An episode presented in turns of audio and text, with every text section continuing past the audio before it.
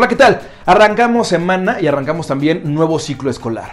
El día de hoy, 1.5 millones de estudiantes guanajuatenses iniciaron clases. Todo un reto para el sistema educativo y todo un reto para las familias en nuestro estado.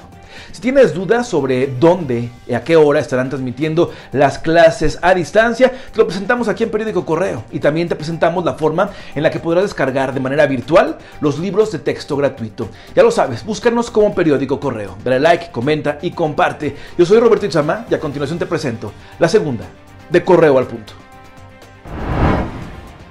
En Silao ha aumentado considerablemente el número de personas reportadas en redes sociales como desaparecidas. El caso más reciente es el de Armando Hernández Negrete, quien tiene 73 años de edad y la última vez que se le vio fue en la central de autobuses el 18 de agosto pasado. Uno más es Orlando Hernández, de 25 años, quien desde mediados de agosto salió de su casa a la tienda y no volvió.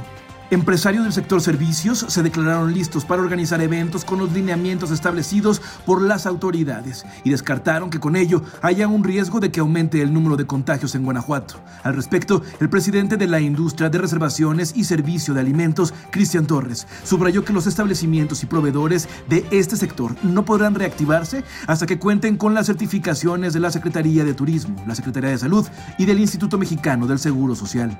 Luego de dos días de reportar menos de 200 contagios por jornada, la Secretaría de Salud informó que 243 guanajuatenses dieron positivo a la prueba de coronavirus en las últimas 24 horas. Aunado a ello, la cifra de decesos se mantiene alta al registrar 35 muertes nuevas a causa del virus. Los pacientes tenían entre 30 y 93 años de edad y al menos 8 no padecían ninguna comorbilidad.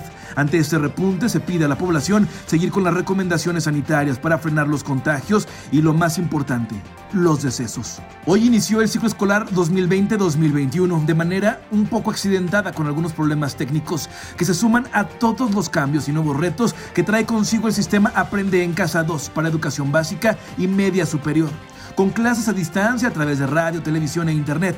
Entre las fallas reportadas fueron el portal de la SEP, el sistema Aprende en Casa. Algunos otros tuvieron problemas para sintonizar canales y por si fuera poco también se reportó el desplome de la plataforma Zoom, que horas más tarde fue reparado. Hasta aquí la información por el momento. Te invito a que permanezcas atento y atenta a nuestras redes sociales y también a nuestro sitio web www.periodicocorreo.com.mx. Yo soy Roberto Itzamá. Hasta la próxima. Hoy, en nuestras redes sociales, histórico regreso a clases. Millón y medio de niños guanajuatenses iniciaron el ciclo escolar desde casa. Además, denuncian abuso policial contra manifestantes. Las 25 mujeres detenidas durante la protesta del sábado ya fueron liberadas. Y también, COVID es la primer causa de muerte en León. Supera las defunciones por infarto y diabetes. Todo esto y mucho más en Periódico Correo. Dale like, comenta y comparte.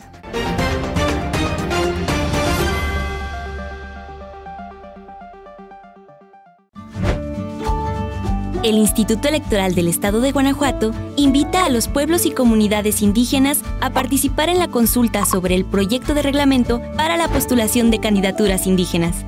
Entra a la página www.ieg.mx y aporta tus sugerencias y opiniones en el buzón electrónico. Tienes hasta el 26 de agosto. Participa. IEG, el valor de tu decisión.